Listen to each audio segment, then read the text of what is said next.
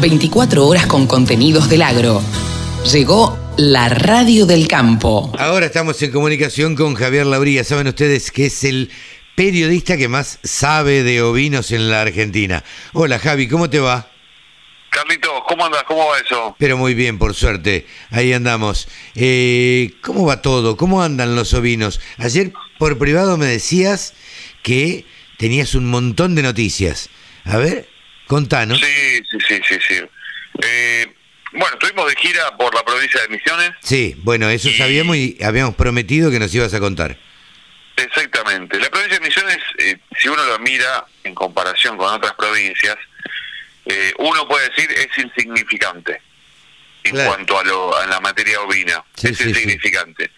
Sin embargo, tiene un desarrollo muy interesante y un crecimiento muy interesante que se fue dando en, en los últimos cinco años y lógicamente hay crecimientos que pasan a ser en algún momento exponenciales. Ajá. Mira, eh, ¿quién diría, no? Misiones, una provincia este, relativamente chica, no, no me la imaginaba con un determinado potencial eh, para los ovinos.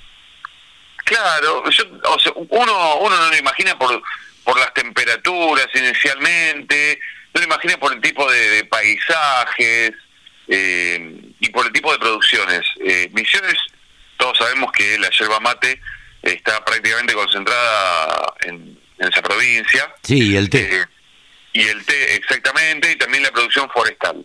Claro. Pero tiene mucho más y lo que tiene son ganas. Eh, uno cuando se encuentra, o sea, yo fui la primera vez hace dos años y me encontré con un perfil de mucho tenedor de oveja. El tenedor de oveja, y esto quizás es para otro micro, o bueno, lo, lo abrimos acá, el tenedor de oveja es el clásico que tiene ovejas, y no le da mucha bola. La tiene en el fondo, le tira comida y se terminó y come y ya está. Y hasta ahí llegó. Claro, no, la verdad es que no sería un ganadero.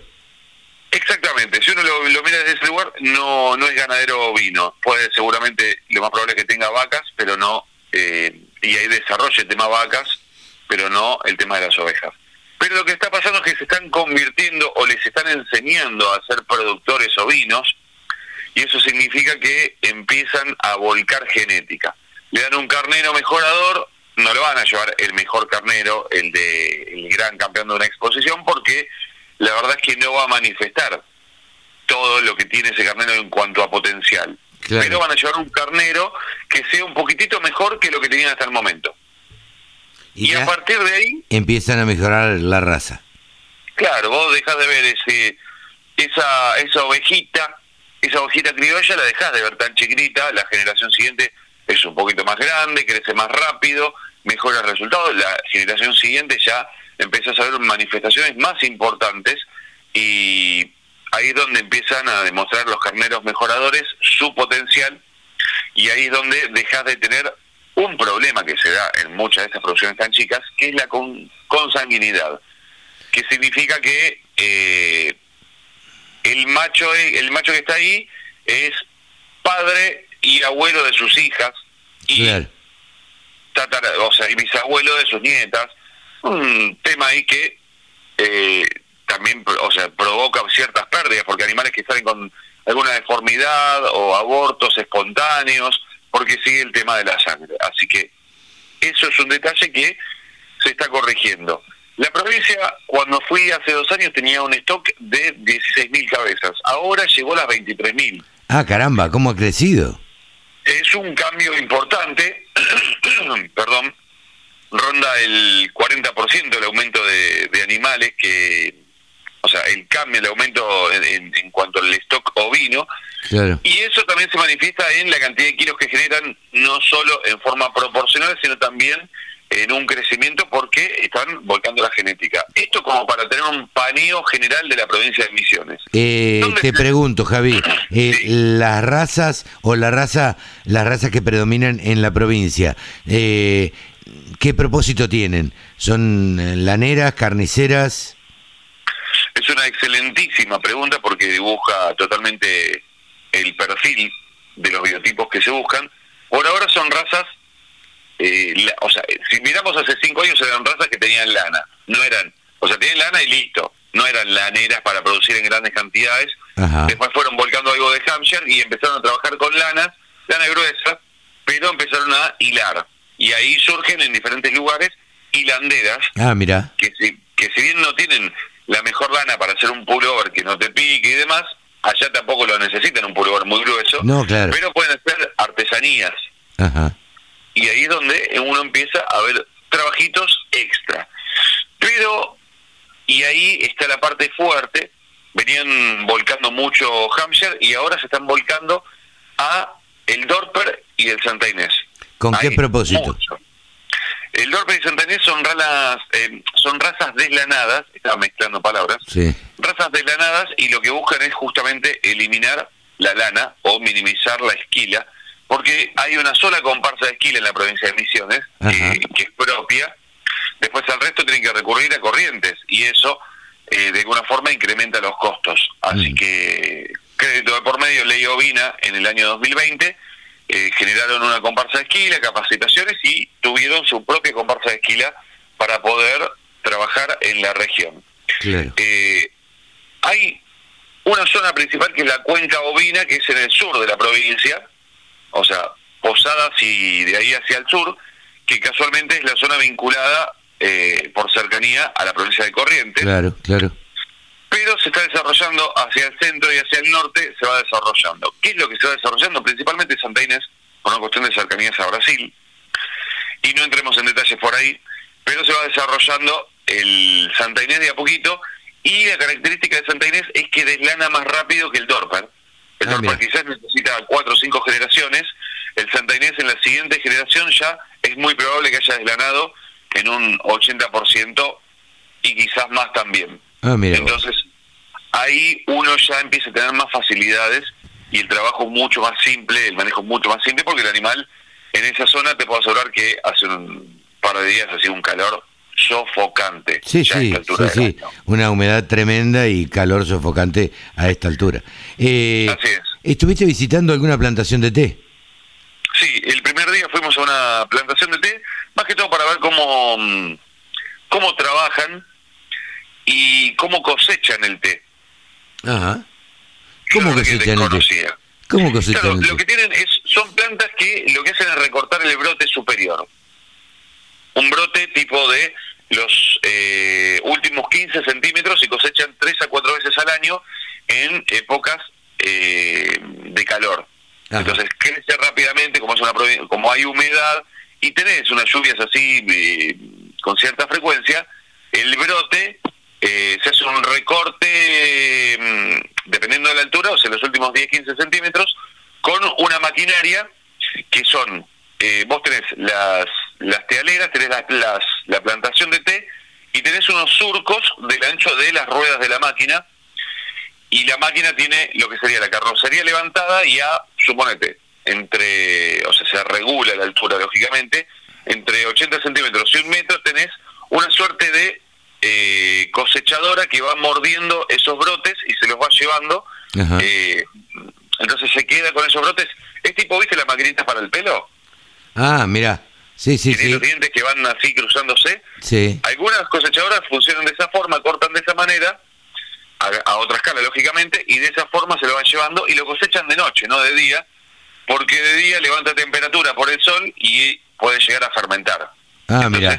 Ah, eh, las máquinas van con las ruedas pasando por esos surcos, van eh, cortando los brotes superiores, eso va directamente a una canasta detrás y después se vuelca en un canastón gigante y, de esa forma lo cosechan de noche para evitar que fermente y después se hacen eh, los diferentes test que de la misma planta puede salir según el momento y la forma en que se trabaja esa, ese brote puede ser el famoso té negro, té verde, té rojo o té blanco. Ah, mira vos, de una misma planta salen, yo pensé que eran especies distintas. Yo pensé lo mismo, pero no. Eh, me explicaron dos formas de cosecha, dos formas de tratamiento para hacer el clásico té negro y el té verde, el blanco y el rojo me dijeron sale de la misma planta, pero te lo dejo pendiente. Ah, eh, mira hasta ahí pudimos extraer información. está muy bien, está muy bien. Eh, ¿Algunas repercusiones de la ley ovina? Por el momento, eh, están esperando mm, están esperando que se termine de publicar, o sea, si bien se publicó y salió por parte de, la Cámara, todavía no se publicó en el boletín. la promulgación. Exactamente, pero eh, están esperando eso y obviamente van a seguir trabajando para que el año próximo, cuando empiecen los proyectos, a partir de principio de marzo, eh, empiecen a presentar los proyectos o hacer la convocatoria, mejor dicho, a partir de marzo, y la evaluación de proyectos con la presentación correspondiente hasta los últimos días de mayo, primeros días de junio. Eh, ¿Cómo, cómo vos que pudiste recoger opiniones de gente allegada, de productores, de gente que eh, que está con, con, que trabaja con los ovinos, que incluso vive de los ovinos. ¿Qué, ¿Cómo cayó esto? ¿Cayó bien la ley? ¿Están contentos? Eh, ¿Hay críticas? ¿Qué, qué se dice? Es, un sí, pero. Es un vamos todavía, pero. Y ese pero está en eh, la falta de la cláusula de indexación o de actualización de los montos, en la distribución de los montos, porque mm, recordemos, eh, en estos dos detalles. 850 millones de pesos al año como mínimo, pero sabemos que en Argentina el mover esa cifra es más, o sea, más una cuestión de voluntad que, que de escucha a las necesidades. Así que es probable que dentro de ocho años sigamos hablando de 850 millones de pesos, salvo que se modifique la ley. Y, que no sea nada en, en términos este, comparativos la plata, ¿no? Totalmente, va a ser equivalente a los 80 millones de pesos anuales, que tampoco es mucho ya a esta altura para distribuir entre 22 provincias ahora y 23 el año próximo. ¿Por qué digo 23? Porque se sumó la, mm, o sea, se empieza, o sea, ahora se crea la web, que es la unidad ejecutora provincial de Formosa, que era la única provincia que no estaba adherida a la ley ovina. Ah, mira. Y por otra parte, lo que te decía era la distribución de estos, o sea, los aportes, la distribución de los fondos, que se va a hacer por el stock exclusivamente. ¿Es posible que la Comisión Asesora Técnica, conocida también como CAT, modifique, como ha hecho en la época en la que estaba Rodrigo Troncoso como subsecretario de Ganadería, modifique esa distribución, pero si la o sea, se la agarran tal cual está, la distribución sería pura y exclusivamente por el stock, lo cual perjudica a provincias que tienen mucho minifundio, que tiene eh, mucho productor chico, básicamente. Claro, claro, claro. Mira vos. Así que. Bueno, ¿algún otro tema? ¿Algún otro tema, Javi? Por ahora dejémoslo ahí. Eh, tenemos, por supuesto, lo de los valores de lanas y carne y podemos seguir hablando de la provincia de Misiones, contando, profundizando un poco más en, en cómo están trabajando y demás, porque creo que eso está bueno, pero es para desarrollar eh, un poquito más largo. Bien, bien, la semana que viene nos, nos contás esos, eh, esos, esos temas que quedan pendientes de la provincia de Misiones. Vamos entonces a los precios de lanas y carnes. Les cuento que esta semana se trabajó en los mercados de lana australianos con una oferta de 39.500 fardos, de los cuales se comercializó el 90%. Recordemos que al cierre del periodo anterior se habían inscrito para estos días 40.200 fardos, se redujo muy poco la oferta final de esta semana. En cuanto a lo que tiene que ver con la actividad en sí, se trató de una semana muy distinta a las anteriores, ya que la recuperación del índice de mercado estuvo impulsada por las lanas medias y gruesas, a diferencia de lo que veníamos observando, siendo impulsado habitualmente el mercado por las lanas merino, las lanas finas, superfinas y ultrafinas. En cuanto a estas lanas, algunas eh, tuvieron algunas modificaciones, principalmente el primer día, pero perdieron lo ganado, me refiero a las merino, durante eh, las siguientes jornadas comerciales. En cuanto a las gruesas, una demanda que estaba necesitando y esto también tiene que ver con el mercado chino que estuvo ofertando activamente por esas lanas, las medias y gruesas. En cuanto a lo que tiene que ver con eh, la oferta en el mercado australiano de lanas neozelandesas, hubo una oferta de lanas merino ahí presentes entre todo lo que se sacó a comercialización. En cuanto a lo que tiene que ver con eh, el mercado australiano en sí, esta semana se trabajó con una oferta en la isla sur de 6.300 fardos, de los cuales se llegó a comercializar el 85%. Próxima semana, mercado australiano, la oferta es de 40.700 y en el mercado neozelandés para la semana próxima hay una oferta en la isla sur de 5.000 fardos, al menos lo que hay inscripto para estos días. Vamos a ver ahora valores en lo que tiene que ver con el sistema CIPIM en nuestro país para tener esas referencias. Y tenemos que la lana de 17 micras, 60% de rinde, la preparto 8,22, la posparto 7,93, la de 20 micras 55% de rinde, 4,18 y 4,7 centavos la posparto. 24 micras y media, 60% de rinde, 2,57 y 2,53. Y 27 micras cruza patagónica, 55% de rinde, 1 dólar con 64. Cambiamos ahora a lanas no patagónicas. Vamos a zona provincia de Buenos Aires con lana merino de 20 micras, 60% de rinde, de menos del 3% de materia vegetal, está 4,60, del 3 al 5% de materia vegetal 4,37 y del 5 al 7% de materia vegetal 3,76. 22 micras, lana merino zona provincia de Buenos Aires, 60% de rinde, menos del 3% de materia vegetal 3,62, del 3 al 5 3,44 y del 5 al 7% de materia vegetal 2 dólares con 96 centavos. Cambiamos ahora de lana, seguimos en zona provincia de Buenos Aires, lana de 27 micras, 60% de rinde, lana Corriel, 1 dólar con 69, nos vamos con lana Corriel, pero a zona litoral con 28 micras y media, 68% de rinde, que está cotizando por estos días un dólar con 36 como referencia.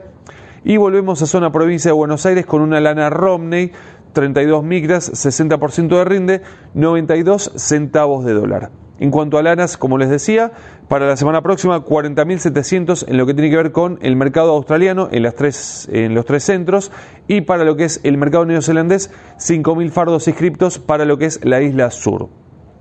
Cambiamos ahora, hablamos de carne ovina en nuestro país con una mejora en la oferta, también en la demanda que va acompañando lo que es Patagonia y ahí tendremos seguramente para la semana próxima modificaciones en los números. Por estos días estamos hablando del adulto de 280 a 350 pesos el kilo, el cordero liviano 450 a 500 pesos el kilo, el pesado 410 y no hay mucha referencia de pesado porque no se está consiguiendo por estos días. Los establecimientos de engorde no están trabajando tan activamente con esta categoría todavía hacia el pesado. El refugo, 2.800 a 3.000 pesos, todo esto es al productor sin IVA, puerta del frigorífico, es decir, a la carne, al rinde, al gancho. Cambiamos ahora, vamos a región pampeana con el adulto de 235 a 280, el cordero liviano 400 a 440, el pesado 320 a 370 y el refugo 130 a 170. Todo esto al productor sin IVA, puerta del frigorífico, es decir, a la carne. Aquí llegamos al final de este informe. Quiero invitarlos a que se sumen a nuestro Instagram, arroba del sector ovinos, y también, por supuesto, ovinos.delsector.com con muchísimas novedades para compartir, así que ya saben dónde estamos. Yo soy Javi Lauría y les agradezco muchísimo que estén ahí del otro lado. Hasta la semana próxima. La Radio del Campo. Única emisora con programación 100% agropecuaria.